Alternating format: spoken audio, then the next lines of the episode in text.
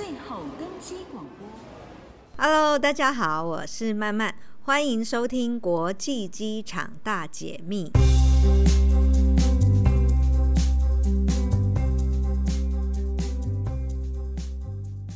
八月八号已经闭幕的东京奥运，喂，我们台湾今年的获奖数是有史以来的最佳成绩耶！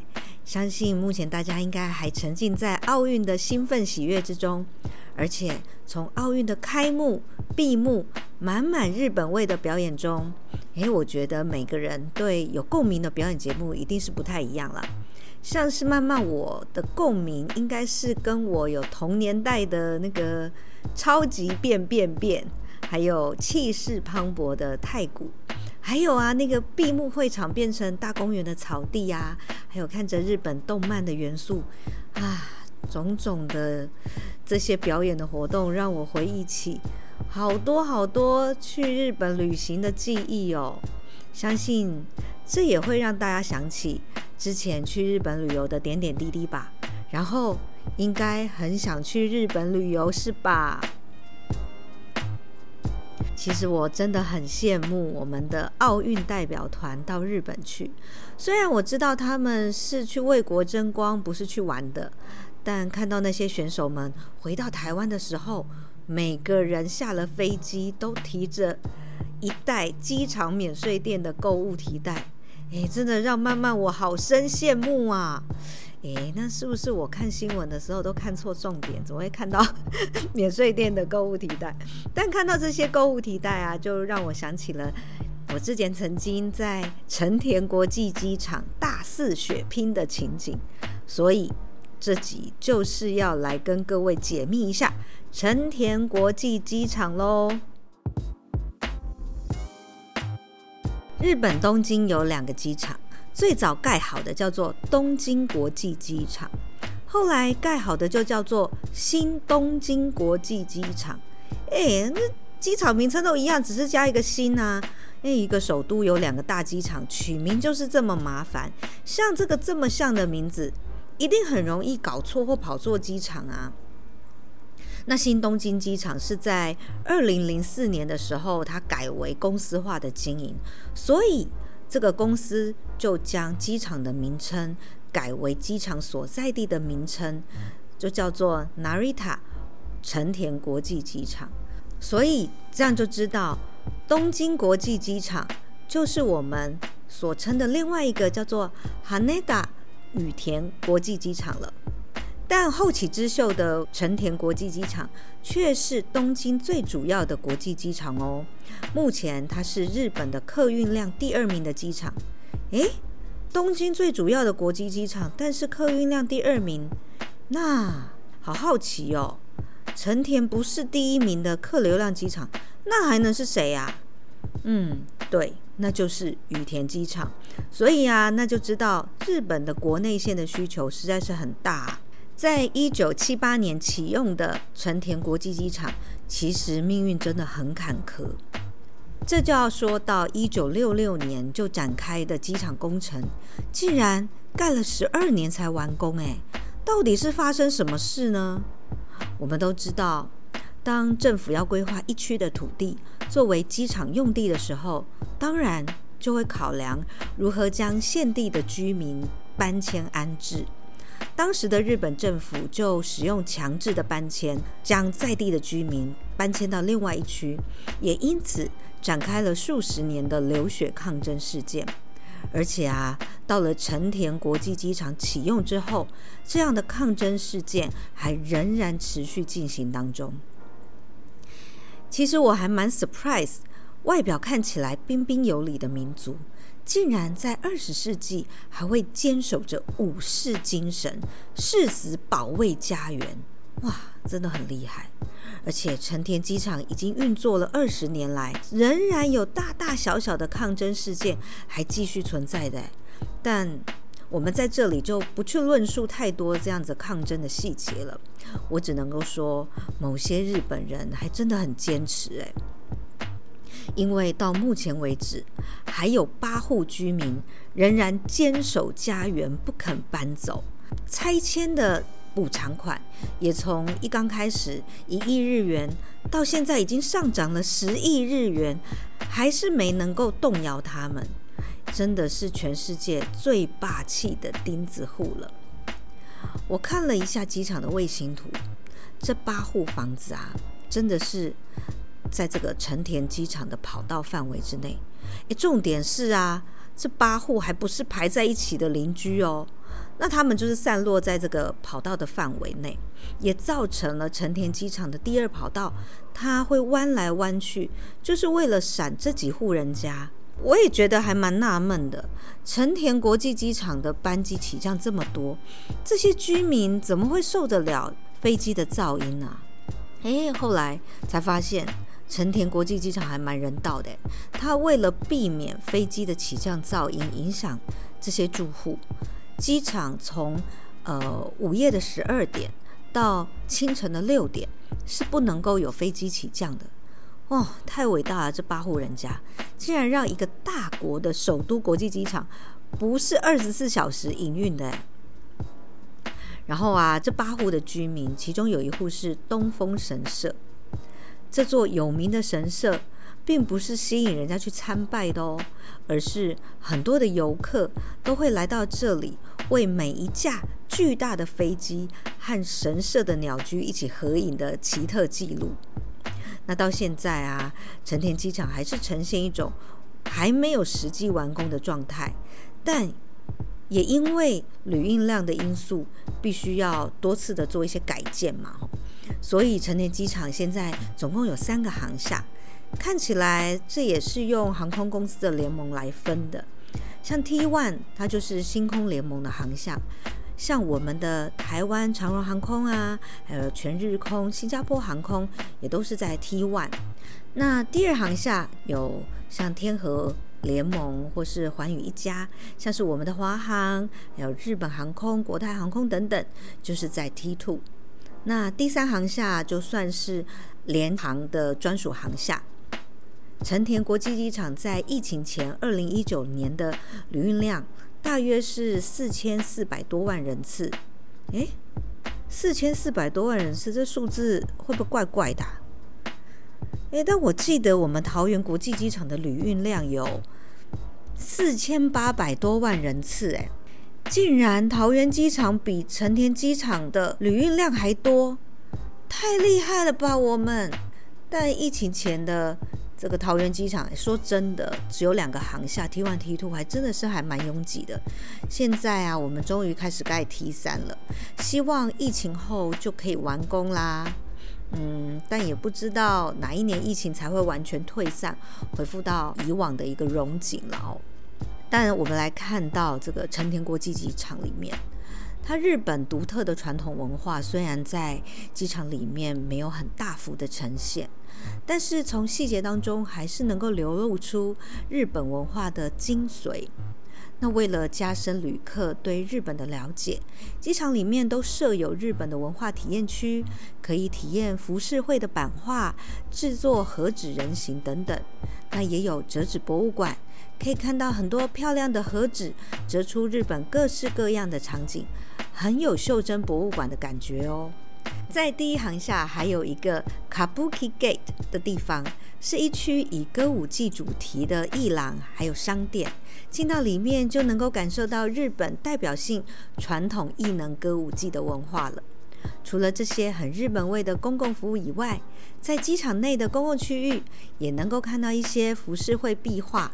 虽然日本还是保留着传统文化，但他们很厉害耶，都能够很巧妙地运用在现在的这个当代的建筑体里面。不过，成田国际机场其实也是很有成本考量的。刚刚有说到第三航厦是廉价航空的专属航厦嘛，所以它的这个呃建筑成本哦能省则省嘛吼。虽然说他们省去了这个建筑成本，但他们不会忘记要做话题哦。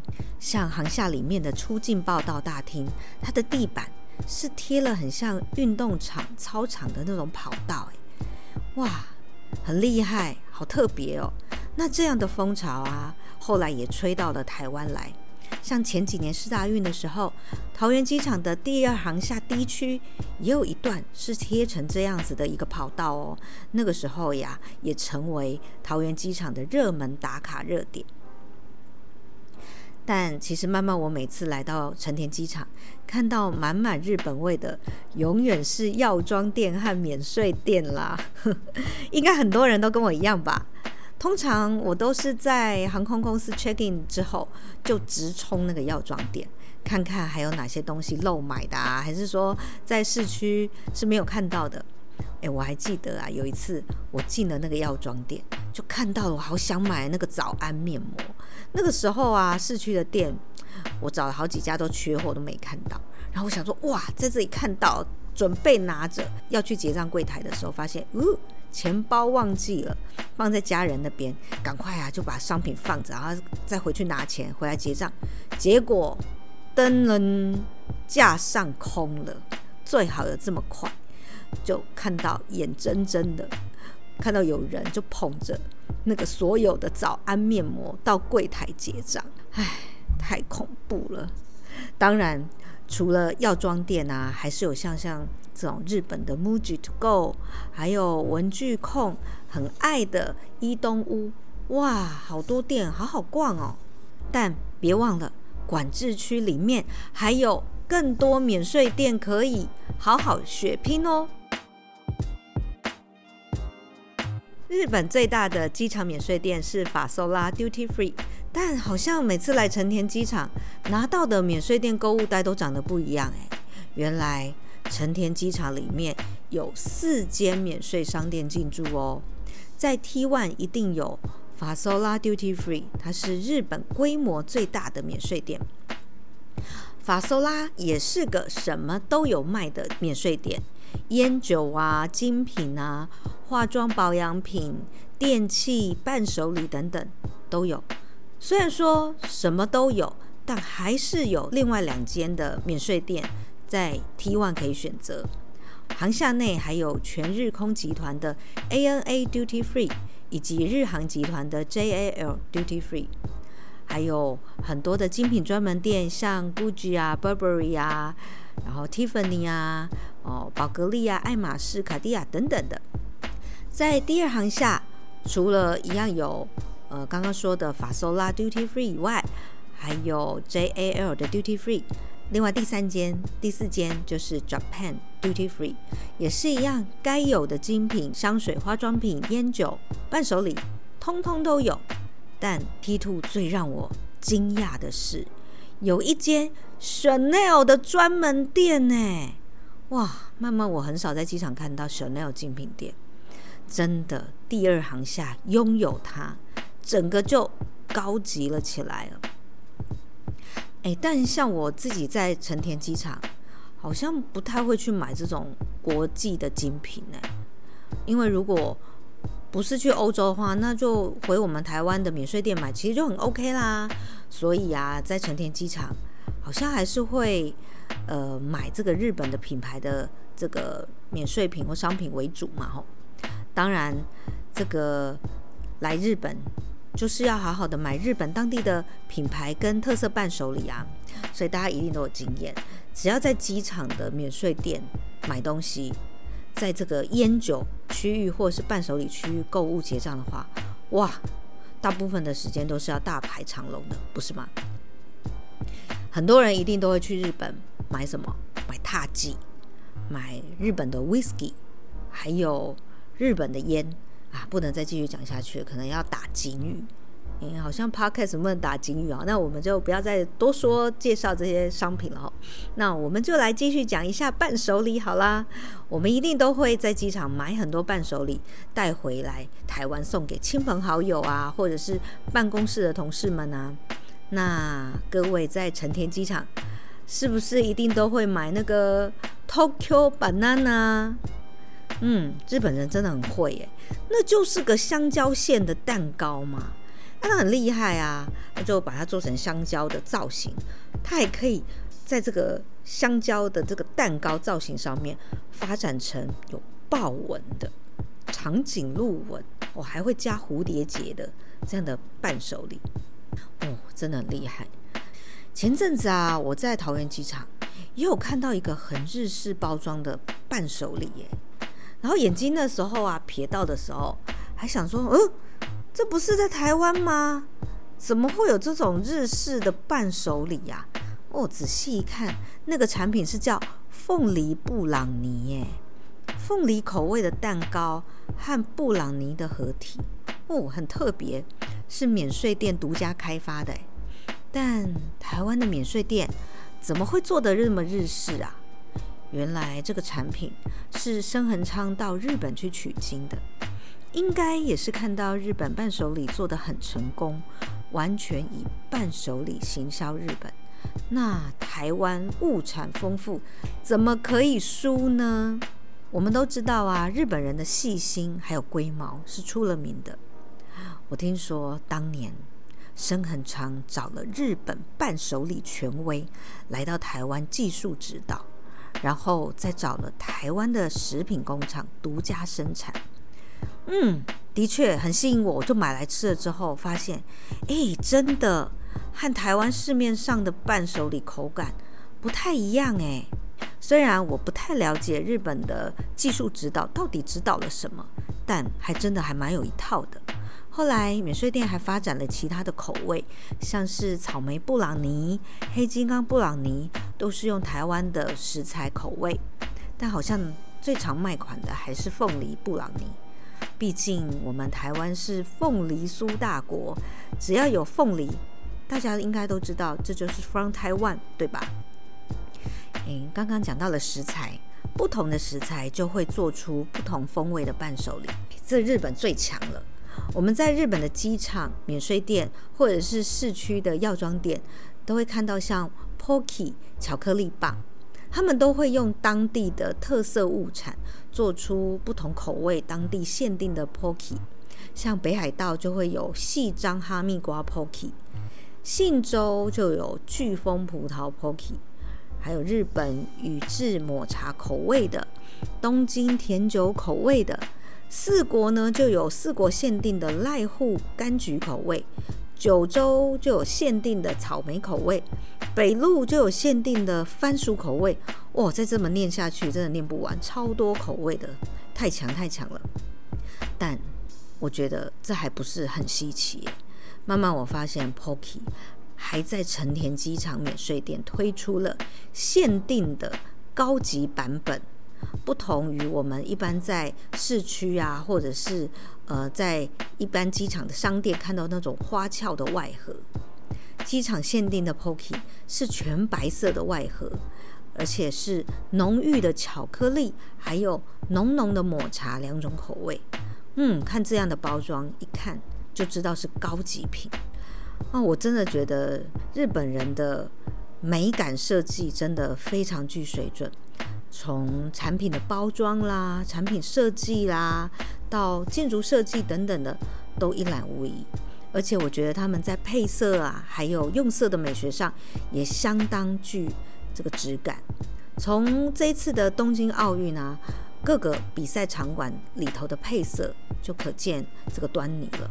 像在色彩的彩度啊，还有撞色美学啊，还有这个呃比赛场地的白线，然后怎么跟这些色彩撞色的融合，都能够看出日本人一丝不苟的态度，也让我很惊讶。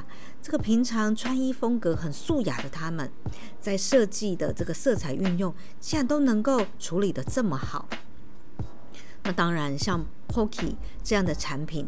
成功的行销也带动了其他品牌仿效的机会，呃，像是雀巢的 KIKI 巧克力，也是用同样的手法搞了不同地区的限定口味。我觉得这样的良性竞争真的非常非常的棒，让更多的观光客能够将日本各种不同的特色推销出去。不知道有没有人像曼曼一样，在机场不是提很多的药妆产品，而是买了很多大包小包的伴手礼回到台湾，真的是收获满满满啊！哎，真心觉得机场免税店真的是一座机场非常重要的灵魂所在啊！少了它无趣，多了就是丰富精彩的旅行人生。今天感谢大家的收听。如果你们对哪一个国际机场还有兴趣的话，可以留言给曼曼哦。喜欢曼曼的机场大解密，也请持续的关注、支持，并给予我们五星评价。机场大解密，我们下次再见。